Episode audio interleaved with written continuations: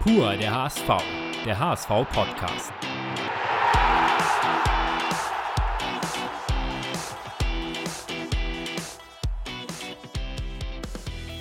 Es ist wieder Podcast-Zeit.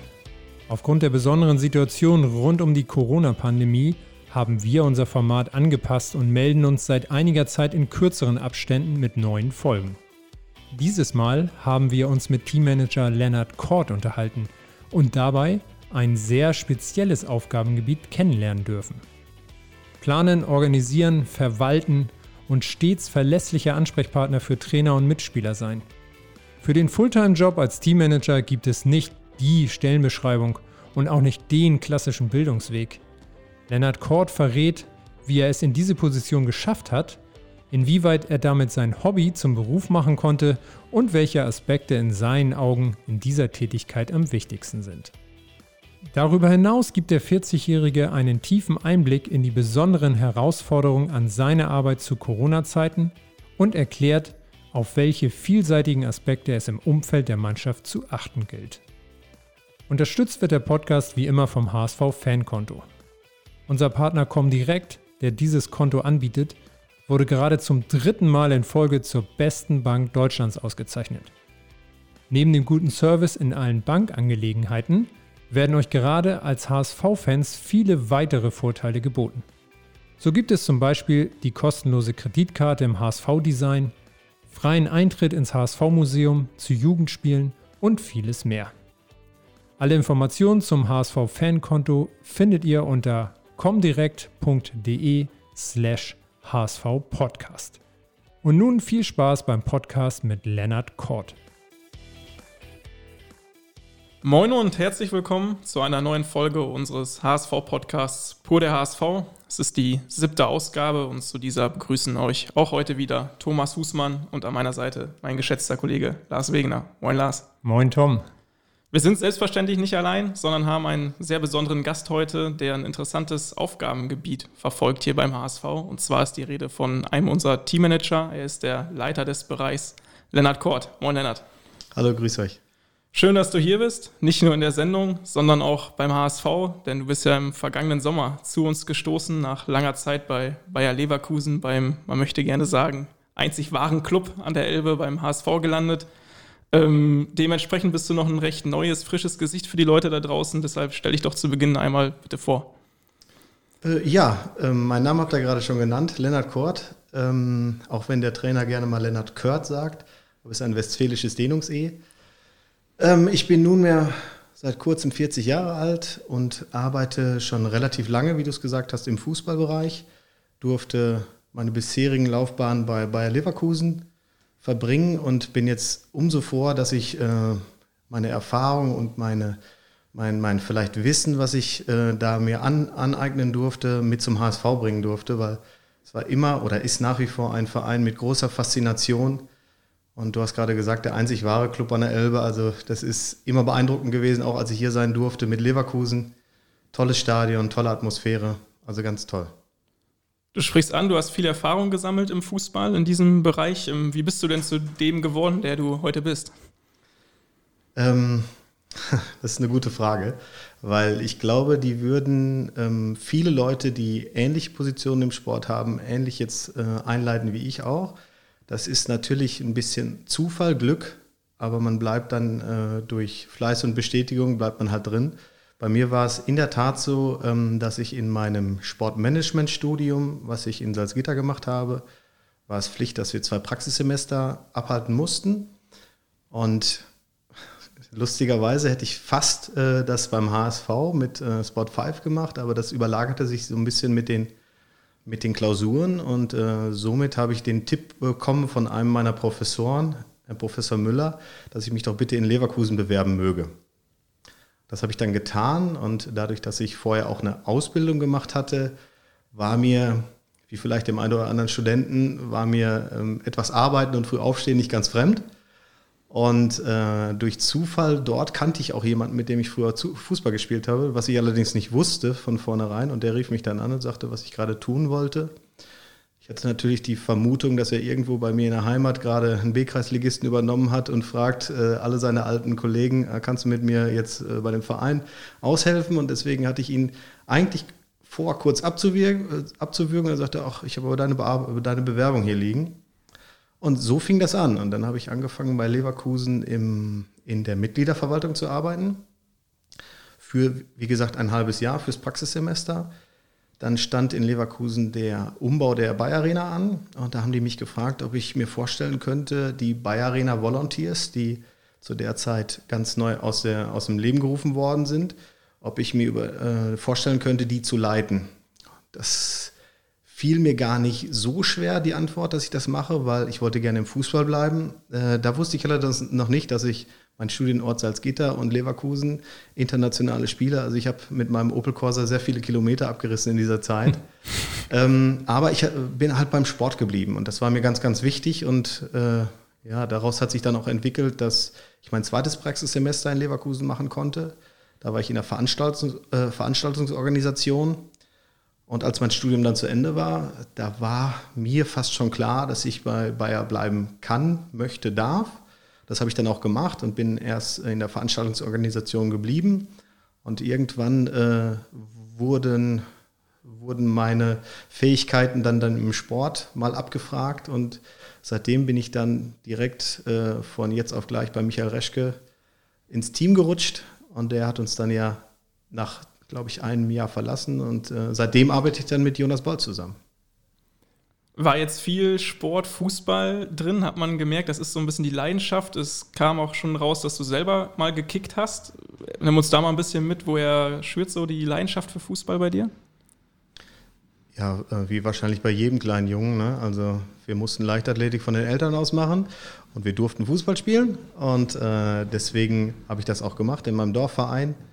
Äh, ich habe witzigerweise dann auch eine Zeit lang im gleichen Verein gespielt, wo unser aktueller Cheftrainer auch spielt, weil wir sind ja beide Soester, was hier wahrscheinlich nachher noch kommt, die Frage. Ähm, ja, und dann habe ich noch in ja, Soester SV habe ich noch gespielt und in Östinghausen. Das waren alles eher ländliche Vereine, das mochte ich auch immer sehr. Ähm, und ich wusste aber auch relativ früh, dass es keine Karriere geben wird bei mir, ne? also auf dem Grün. Das war auch schon relativ früh klar. Auf welcher Position hast du gespielt? Ja, dadurch, dass ich eigentlich gar kein Fußball spielen kann, ähm, war ich natürlich in der Verteidigung. Ne? okay. Hast da alles organisiert, auch da schon? Äh, ja, und viel weggeräumt. Ah, sehr gut. und äh, dieses, dieses, ähm, diese Fähigkeiten sozusagen, Sachen dann auch zu organisieren und zu ähm, im Eventbereich, im, im Fußballbereich ähm, ja, tätig zu werden, hat dir das schon im Blut gelegen? Hat man das schon gemerkt? Hast du das selber gemerkt, dass du da besondere Fähigkeiten hast oder dir es besonders Spaß bringt? Ich glaube, es wäre jetzt vermessen zu sagen, klar, ich habe sowas in meiner Jugend gemerkt. Ne? Also das würde ich auch gar nicht sagen. Ich wäre, glaube ich, auch gerne, weiß ich nicht, Handwerker geworden oder sonstiges. Aber das hat sich dann mit dem Laufe der Zeit entwickelt. Ich glaube, das kann man auch nur feststellen, wenn man viel ausprobiert. Und äh, ich habe erfolgreich ein anderes Studium auch noch vorher versucht. Ich habe eine Ausbildung noch gemacht äh, zum Sport- und Fitnesskaufmann und ähm, damit will ich eigentlich sagen, ich habe versucht, relativ viel abzudecken, damit ich weiß, was äh, in meiner Zukunft für mich auch das Beste ist. Weil ähm, ich habe mir nicht das Ziel gesetzt, ich möchte im Sport arbeiten, ich möchte im Teammanagement arbeiten. Das war niemals mein Ziel. Äh, dass es hinterher jetzt so gekommen ist, das ist wunderbar. Also ich glaube, es gibt nicht so viele Leute, die äh, für ihr Hobby arbeiten dürfen. Das ist wirklich, das sehe ich als absolutes Privileg. Und äh, es ist auch manchmal schwierig, wenn ich dann äh, ab und an Kontakt zu aktuellen Kommilitonen habe, die jetzt äh, diesen Studiengang studieren und auf mich zukommen. Ist es natürlich ähm, für die immer sehr interessant zu hören, was ich mache, wie ich da hingekommen bin. Aber eins ist auch klar, von diesen Jobs gibt es äh, nicht so viel Sand wie im Meer, ne? also 36 Stück. Ja. Ne? Und das kann man, das kann man ja auch gar nicht wirklich erlernen. Es gibt kein Studienfach, es gibt kein Ausbildungsfach dafür. Also das ist viel auch, ähm, dass es die Erfahrung macht, dass es viel auch Austausch mit anderen äh, Teammanagement-Leuten ähm, aus, aus der Bundesliga, aber auch aus äh, anderen Sportarten, wo ich mich sehr für interessiere, dass ich mir andere Sachen mal anschaue, ne, wie die das machen, weil ich glaube, wir können alle voneinander lernen, ob das Vereine untereinander sind Das sind äh, weder Raketenwissenschaften noch irgendwas anderes. Ich glaube, das bringt den, in diesem Fall unseren Fußball einfach nach vorne, wenn wir unser Wissen teilen mit den anderen. Das heißt, ähm, das war auch so auf deinem Weg im Grunde immer nur der nächste Step, den du gegangen bist. Als es dann mit den Volunteers losging, dann äh, da war noch nicht klar, ähm, ich möchte auch weiter im Sportbereich ähm, beim Fußball-Bundesligisten bleiben. Ähm, da hat sich das schon ein bisschen dann in die Richtung ähm, gewendet, ohne mir vorweg einen ganz klaren Plan zu machen. Weil wenn ich äh, zu der Zeit aufgeschrieben hätte, so ich leite jetzt die Volunteers, im halben Jahr möchte ich das machen, in zwei Jahren möchte ich das ja machen und in äh, zehn Jahren möchte ich auf jeden Fall, äh, weiß ich nicht, irgendwelche eine Beratungsagentur haben oder sonstiges, dann wäre ich ja nur enttäuscht gewesen, hätte ich diese Schritte nicht äh, einhalten können. Und da der Sport ein besonderes Business ist, möchte ich es nennen, ähm, muss man, wie in meinem Job jetzt auch tagtäglich, äh, auf Sachen einfach reagieren ne, und sich dann da anpassen. Und ähm, ich respektiere auch alle Leute, die sagen, oh, ich möchte Lehrer werden, ich möchte äh, vielleicht ein Beamter werden, wo so ein bisschen die Karriere vorgezeichnet ist. Das ist total gut. Ich glaube, das beruhigt auch ganz viel. Aber ich möchte ein bisschen Spannung haben. Und was, äh, an welchem Punkt hast du gemerkt, dass dir das, was du jetzt so machen musst, äh, auch liegt? Also gibt es da so ein Schlüsselerlebnis? Na, ich glaube, das kann man an einem Ergebnis nicht ganz festmachen. Ich möchte es andersrum formulieren. Ich habe es ja eben schon gesagt, ich habe das Privileg, für mein Hobby arbeiten zu können. Das heißt, ähm, du nimmst es nicht zwingend als Arbeit wahr. Ich habe ein kleines Erlebnis gehabt, da haben wir mal ähm, eine Schulung gehabt mit Teammanagern und da hat mir jemand gesagt, ich konnte den ähm, Moment, wo, wo seine Mannschaft was gewonnen hat, gar nicht richtig genießen, weil ich musste dann vorbereiten, auch wie wir jetzt den äh, Bus nehmen und sowas. Und da war ich etwas verstört, weil das ist ja mein Job, deswegen mache ich das. Ne? Also ähm, für, für mich ist dann einfach, wenn, wenn alles wunderbar funktioniert, ist für mich ähm, nicht das als Erfolg zu werten, sondern das ist das, was ich den, den elf Spielern auf dem Platz oder dass wir als Team den elf Spielern auf dem Platz zur Verfügung stellen können. Was die dann raus machen, ist immer noch eine ganz andere Nummer. Aber wir rundherum, der ganze Staff und äh, mein Team, wir müssen immer 100 Prozent geben und äh, dass wir gar nicht irgendwo da Verluste haben. Und deswegen kann ich das gar nicht richtig festmachen, wenn du nach einem richtigen Moment fragst. Aber ähm, wenn ich mit Freunden zusammensitze und wir um vor der Corona-Krise um 23.25 Uhr irgendwo im Restaurant sitzen und vielleicht ein Bier getrunken haben und mein Telefon klingelt, dann denke ich, was ist mit dir nicht richtig? Ja, aber das ist normal, aber da komme ich nochmal zurück. Das ist mein Hobby halt. Ne? Man merkt, glaube ich, so einen äh, geradlinigen Ausbildungsweg zum Teammanager gibt es also nicht. Das kommt ja gerade relativ schnell heraus. Äh, gerade du hast gesagt, äh, du brauchst die Spannung, du brauchst den, den Nervenkitzel vielleicht auch so ein bisschen. Ähm, was würdest du sagen, sind die Fähigkeiten, die Qualitäten, die ein guter Teammanager mitbringen muss? Sind das diese Faktoren? Ja, Nervenkitzel würde ich gerne ausklammern, also Spannung gerne, ne, aber mhm. Nervenkitzel auf gar keinen Fall. Das würde nämlich heißen, dass ich mich in Situationen begebe, die ich wahrscheinlich nicht selber kontrollieren kann. Und äh, da würde ich abraten. Also wenn das jemand sucht, äh, dann würde ich auf jeden Fall ihm aus dem Management abraten, dann darf der gerne Extremsport machen oder sowas. Ähm, ich glaube, dass es dass man äh, gar nicht so ein Profil machen kann. Wenn du mich jetzt fragen würdest, äh, das und das und das muss ein äh, Teammanager dabei haben, ich glaube, da würde ich allen Kollegen, die das gerade richtig, richtig gut auch in der Bundesliga, zumindest also in dieser aktuellen Zeit auch machen, äh, würde ich wahrscheinlich Unrecht tun, wenn einer dann sagen würde, was erzählt der Lennart da? Äh, ich bin ja gar nicht äh, sportlich oder was auch immer. Ne? Also natürlich musst du selbst aufgeräumt sein, du musst ähm, ein Stück, ein, ein ganz großes Stück Voraussicht haben du musst ähm, viel Wissen haben, du musst auch Wissen über deine, ähm, deine Leute haben, mit denen du zusammenarbeitest. Und da meine ich nicht nur Spieler, du musst auch wissen, wie jeder tickt. Weil wir sind ja, äh, die Besonderheit ist, liegt ja darin, dass wir nicht bei einer großen Firma am Band arbeiten oder sowas und alle gehen zur Stechuhr von neun äh, bis fünf, sondern du musst natürlich gucken, dass du die Leute immer wieder neu abholst, ne? dass sie nicht, dass sie immer noch eine Begeisterung haben, was hier beim HSV relativ einfach ist, muss man wirklich sagen. Also ist der Stuff, den ich hier kennenlernen durfte, wunderbar. Und äh, das ist halt eine Qualität, ähm, die du mitbringen musst. Ne? Also du musst sofort so ein paar Strom, Strömungen gucken und du musst dich einfach super auskennen mit allem, was gefordert ist. Ne? Also reglementtechnisch musst du einfach auf dem aktuellen Stand sein. Das, das ist nun mal so. Ne? Wie sieht denn dein konkretes Aufgabengebiet dann aus?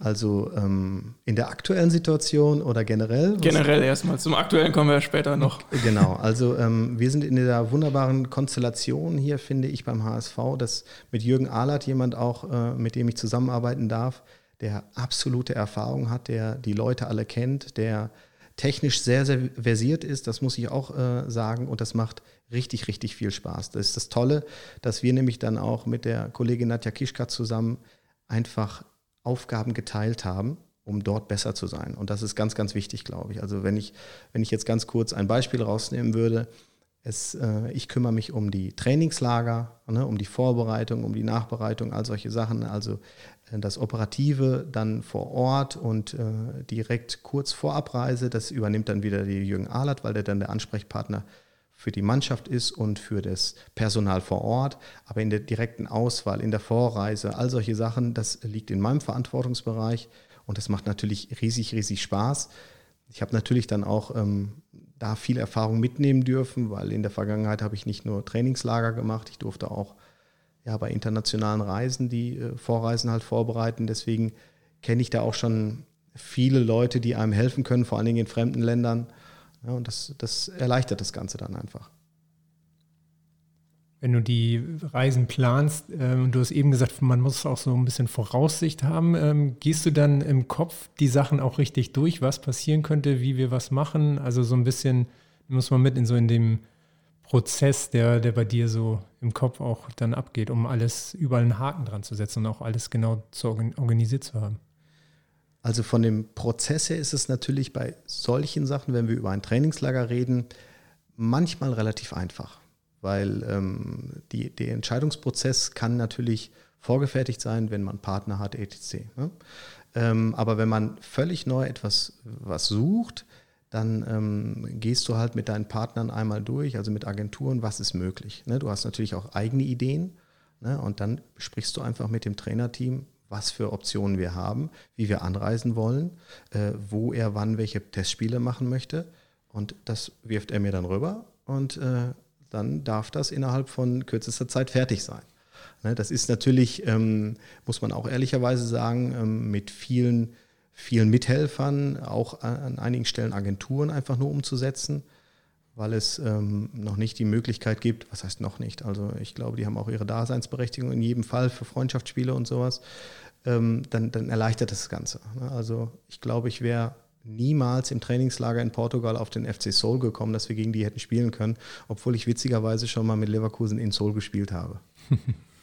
Das heißt aber, die Planken werden so ein bisschen vorgegeben und darin bewegt man sich dann, um Vorschläge auch zu machen. Absolut. Ne? Also äh, was natürlich nicht fehlen darf, ist Kreativität. Ne? Also man darf seine eigenen ähm, Gedanken auch mit reinbringen, was man machen könnte, was man aus der Erfahrung machen kann, weil man möglicherweise auch dieses Trainingslager oder diesen, diese äh, Destination schon kennt. Ne? Also da kann man das gerne mit reinbringen weil wir entscheiden ja, im Endeffekt entscheidet es dann äh, die sportliche Führung, wo es hingeht.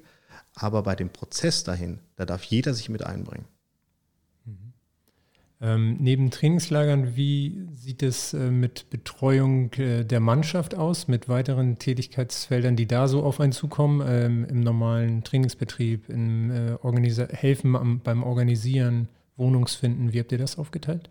Genau, also äh, da haben wir natürlich auch eine, eine Teilung getro getroffen, ne? wobei im Moment ist es ja beim HSV noch, ähm, nicht noch, sondern es ist eine wunderbare Zusammenhalt, muss ich echt sagen, bei der, bei der Mannschaft. Das heißt, da ist auch selbst ein, ein Aktionismus selber in der Mannschaft. Das heißt, wenn ein neuer Spieler kommt, wird er automatisch von der Mannschaft aufgenommen und äh, dem wird auch sofort geholfen und selbst untereinander schon Kontakte geknüpft, wo könnte ich denn hinziehen oder sowas. Also das habe ich in der Form auch noch nicht so gesehen. Das ist wirklich ganz, ganz toll. Also das ist ein großes Plus. Aber natürlich, wenn wir jetzt zum Beispiel über den äh, Joel Poyampolo sprechen oder so, den ich natürlich schon vorher kannte, ne, mit dem halte ich natürlich dann Kontakt. Der fragt mich, oh, wo können wir hinkommen, ne, wo, äh, wo ist das Ideale, äh, wo ich wohnen könnte ne, oder wo kann ich mein Auto parken und äh, solche Fragen. Also da sind Jürgen und ich jederzeit erreichbar und es gibt auch keine Frage, die nicht gestellt würde. Und äh, um euch das zu, vorwegzunehmen, also kuriose Sachen verraten wir natürlich gar nicht. das wäre die nächste Anschlussfrage gewesen.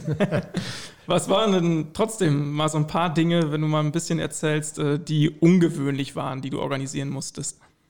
Ach, ungewöhnlich. Also ähm,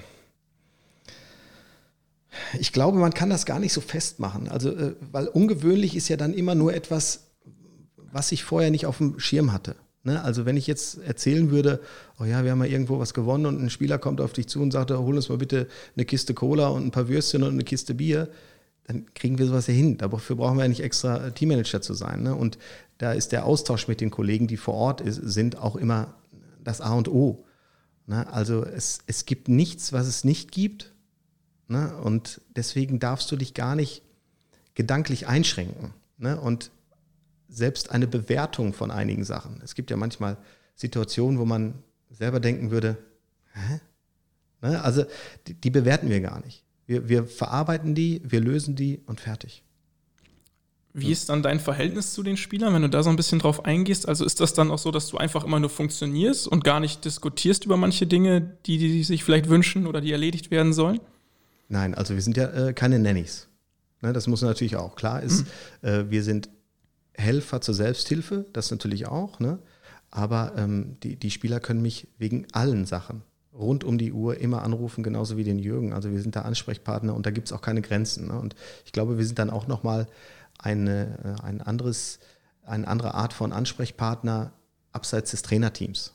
Ne? Und das ist, glaube ich, nochmal ganz wichtig für die zu wissen, dass ich, wenn ich mal ein ein Problem außerhalb des Platzes habe, dass ich die einfach anrufen kann. Und wenn das nur eine Kleinigkeit ist, keine Ahnung, ich bin gerade weggeflogen und äh, mein Auto steht am Flughafen und ich glaube, ich muss da 200 Euro ähm, Parkgebühren zahlen, kannst du den mal eben wegparken. Auch sowas ist alles möglich. Das kommt auch oft vor und äh, dann ist man aber auch, ähm, ja, steht man Gewehr bei Fuß. Du musst im Grunde auch immer. Absolut, ja. Also äh, da will ich aber auch nochmal ähm, zurückkommen. Oft kommt das nicht vor. Also das hat aber, glaube ich, auch mit der, mit der Zusammenstellung der Truppe zu tun, weil das sind alles äh, richtig, richtig gute Leute. Und was ich eben sagte, Selbst, äh, Hilfe zur Selbsthilfe und die sind eine eingeschworene Truppe, die helfen sich, glaube ich, auch untereinander sehr schnell. Ne, das heißt, ähm, ich, habe, ich habe hier nicht eine Sondersituation, dass, es, dass ein Spieler von ganz weit weg Probleme mit der Integration hat. Ne, dass der vielleicht dann nur, nur den Jürgen oder mich als Ansprechpartner hätte. Ne, das ist hier gar nicht der Fall. Deswegen kommen solche kuriosen Geschichten, die ihr äh, wahrscheinlich hören wollt, kommen mir gar nicht vor. Aber ist man manchmal Seelsorger auch, weil jemand vielleicht genau sowas sagt, du, ich fühle mich im Moment äh, irgendwie auch privat nicht so wohl, ich brauche mal das oder so. Ähm, ist man da auch erster Ansprechpartner manchmal? Ähm, dadurch, dass ich ähm, zwei Anlaufstellen hier habe im Stadion, ich primär in, ähm, in der Verwaltungsorganisation sitze, ist da, glaube ich, der Jürgen eher der Ansprechpartner und der macht das auch ganz, ganz toll, weil ähm, es ist, glaube ich, auch eine Überwindung, wenn jemand äh, zu jemandem kommen möchte, um etwas, etwas loszuwerden, was auch vielleicht einfach nur eine Gefühlssache ist. Ne? Und äh, da ist der Jürgen dann ein, der erste Ansprechpartner. Natürlich, ich kenne den einen oder anderen Spieler auch, die kommen dann auch zu mir und erzählen mir was und sagen, oh, läuft gerade nicht oder sowas. Ne? Und dann ist es natürlich unsere Aufgabe, A, ähm, da immer ein offenes Ohr zu haben, B, zu versichern, dass sowas nicht durchsickert und natürlich eine Lösung finden. Ne? Das, ist, das ist ganz klar. Sind denn in deinen Jahren dann auch da schon engere Beziehungen oder Freundschaften entstanden oder ist es wirklich auch oft nur Arbeitsebene?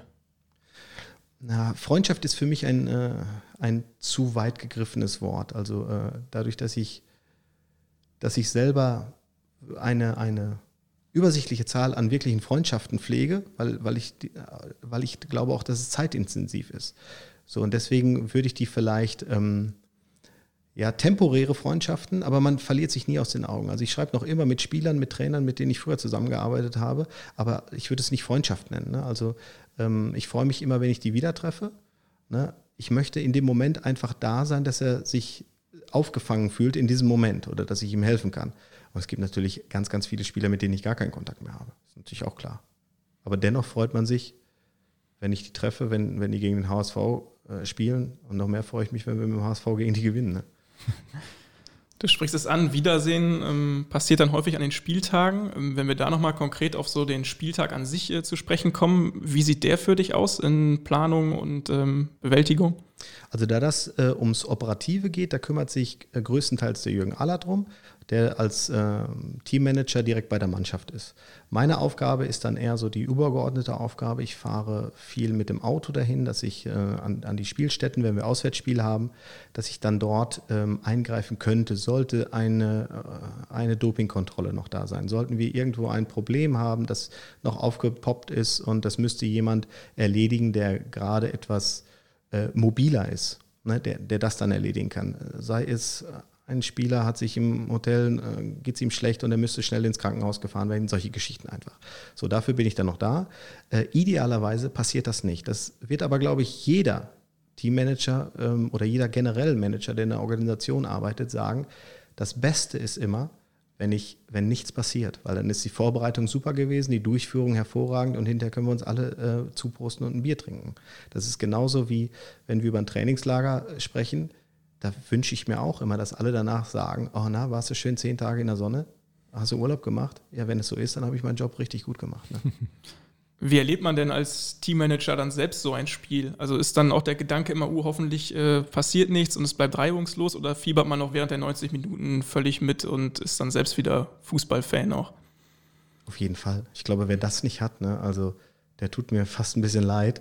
Äh, aber du hast natürlich völlig recht, du hast auch noch andere Sachen im Hinter Hinterkopf. Wenn wir im Pokal spielen und in Chemnitz eine Verlängerung spielen, dann denkst du natürlich, um Gottes Willen, jetzt haben wir eigentlich einen Flieger, wir müssen gleich einen Slot haben und solche Geschichten. Da denkst du dran. Das ist aber auch deine Verantwortung. Ne? Ähm, man darf sie nicht überhand gewinnen lassen, weil im Endeffekt ist es noch immer ein Spiel und wir wollen alle Spaß damit haben und da inkludiere ich uns auch, ne? also von der Organisation. Ne? Weil äh, es macht natürlich, wenn man in eine Verlängerung reingeht, und man gewinnt, dann ist das egal, wie du nach Hause kommst. Wenn du verlierst, ist nicht schön. Trotzdem musst du nach Hause kommen. und wie ist es während des Spiels? Also du als Fan dann, also hältst du dich vielleicht auch zurück manchmal oder bist dann auch durchaus mal am Pöbeln, wenn du mit da unten sitzt? Ähm, seit dieser Saison gibt es ja auch äh, Strafen für Leute, die an und auf der Bank sitzen.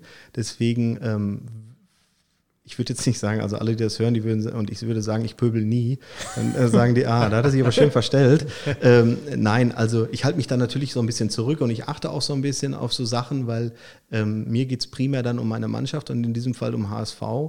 Ähm, das heißt, ich bin auch im Innenraum und wenn ich merke, oh, irgendwie könnte es ein bisschen komischer werden oder ein bisschen schwieriger werden, dann versuche ich auch auf die Kollegen ein wenig einzuwirken, damit wir da keinen Nachteil durchbekommen ist natürlich sehr selten, aber das äh, wollte ich damit sagen, also weil ich das Reglement halt kenne und äh, ich möchte niemanden seine Emotionen nehmen, das werde ich auch nie tun, nur einfach erinnern, Achtung, versuche sie zu kanalisieren.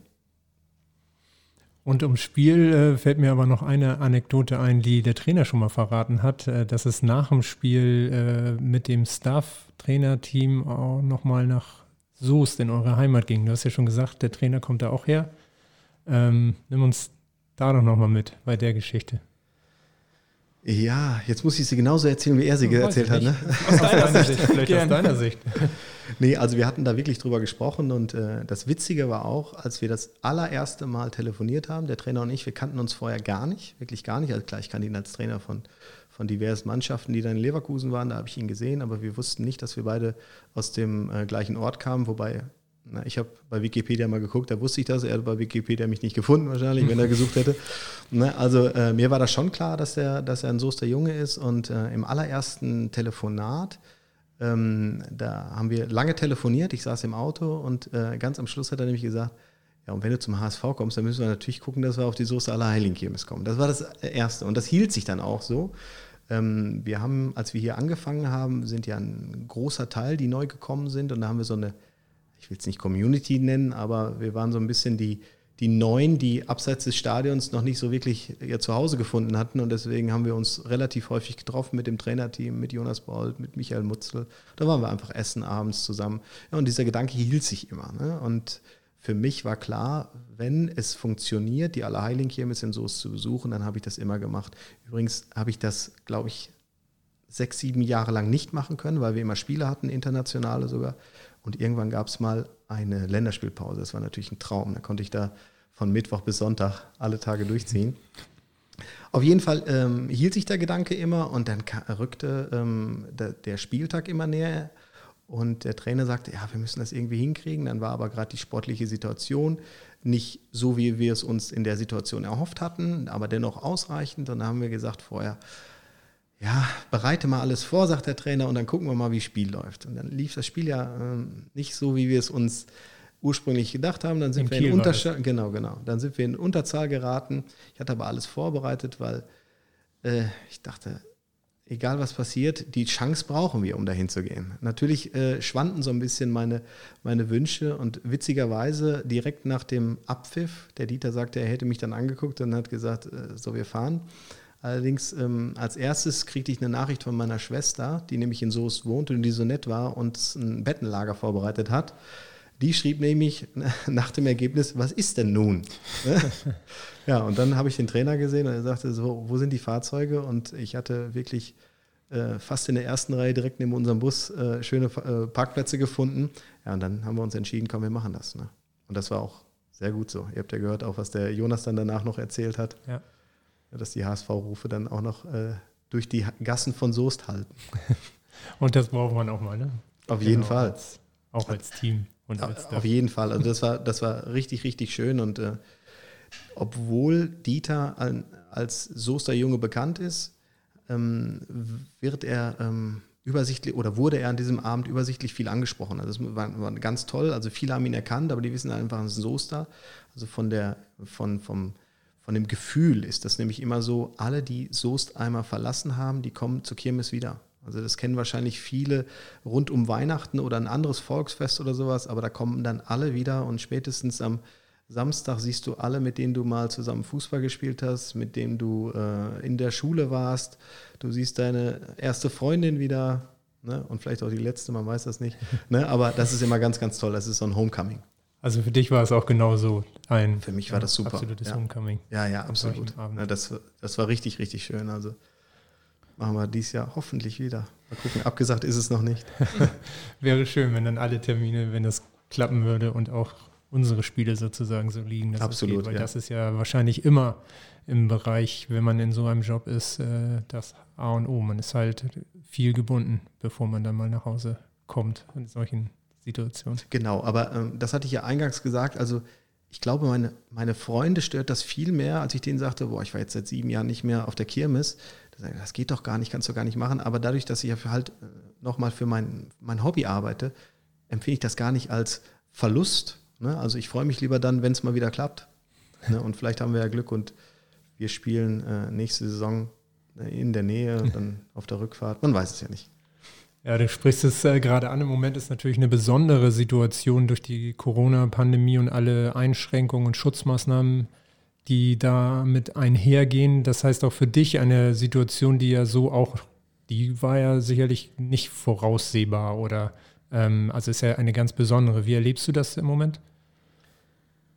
Erstmal ähm, erlebe ich das als, als ganz normaler Bürger, dass, dass natürlich die Einschränkungen gibt und äh, dass, dass es immer schwieriger wird, das aufrechtzuerhalten. Aber das ist nur meine persönliche Meinung. Ähm, ich habe das auch das Glück gerade, dass ich halt arbeiten darf, dass ich arbeiten kann und das, äh, das schätze ich auch sehr. Auch äh, wo wir natürlich ganz am Anfang, als wir in Fürth erfahren haben, es wird gespielt, es wird nicht gespielt, es wird gespielt, es wird nicht gespielt, äh, da waren natürlich alle erstmal im, im Homeoffice oder einfach zu Hause, weil wir einfach nicht wussten, wie geht es überhaupt weiter.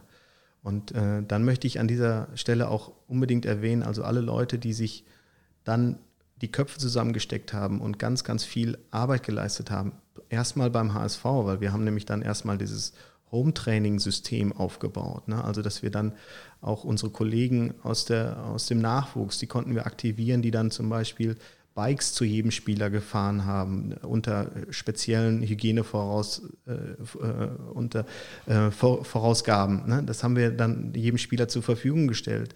Äh, dann hatten wir Jordan Bayer und ähm, Joel Poyampalo, die im Rheinland waren. Da haben wir Danke nochmal an dieser Stelle an die DEG. Von denen haben wir nämlich Bikes bekommen und konnten die dann zur Verfügung stellen, dass sie einfach dieses Home-Training aufrechterhalten konnten, obwohl die Jungs ja primär auch draußen gelaufen sind. Wir wussten ja nicht, wo geht die Reise noch hin.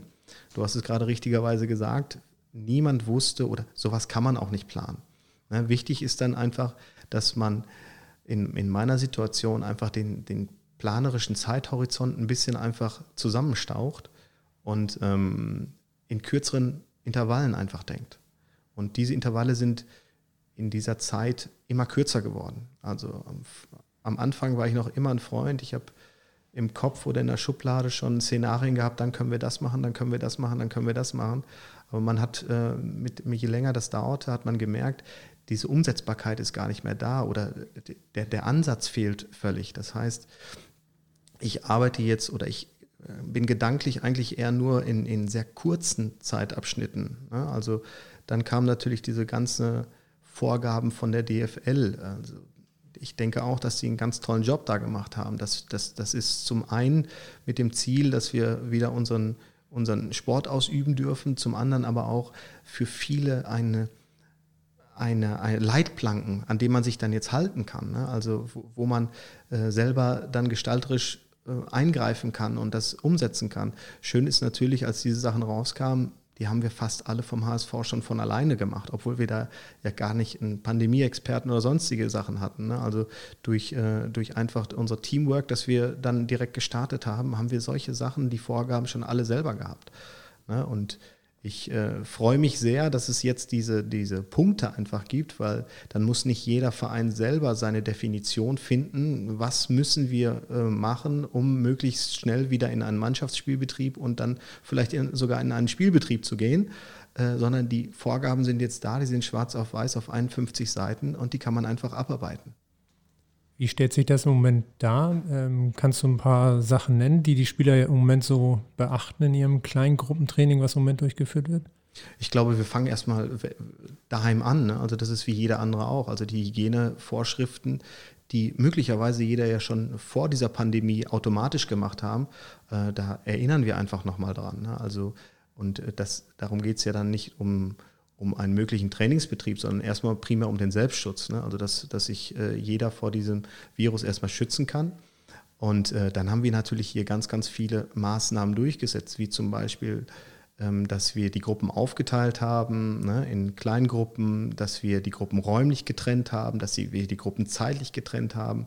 Wir sind sogar so weit gegangen, dass wir selbst das Trainingsmaterial für die Gruppen ähm, einzeln zur Verfügung gestellt haben, dass sich das nicht vermischt. Also das sind, äh, glaube ich, Maßnahmen, die sehr weitreichend waren, äh, ohne zu wissen, ob die später gefordert sind oder nicht. Aber wir wollten halt auf Nummer sicher gehen, dass wir ähm, niemanden in eine Situation bringen, dass er vielleicht zu nah äh, in, an eine Infektionskette kommen kann.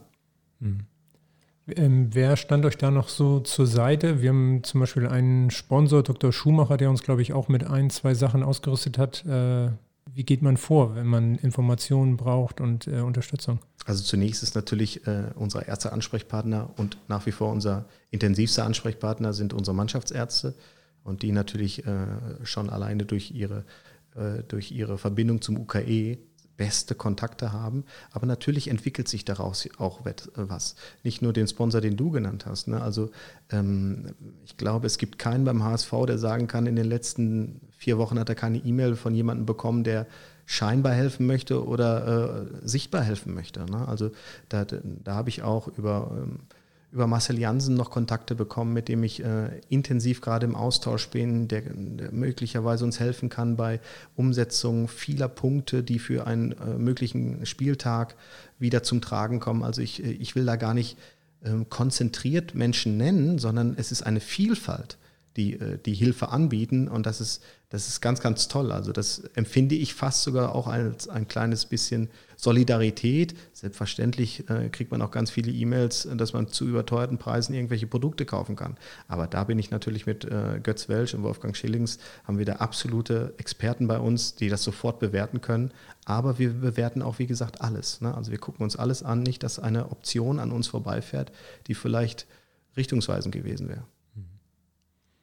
Jetzt greift das Konzept ja schon in vielen Punkten. Ähm, wie muss man sich das in der Kabine vorstellen? Wird da auch permanent dann darauf geachtet, alle diese Punkte immer einzuhalten? Und wie bist du dann auch da gefragt, einzugreifen?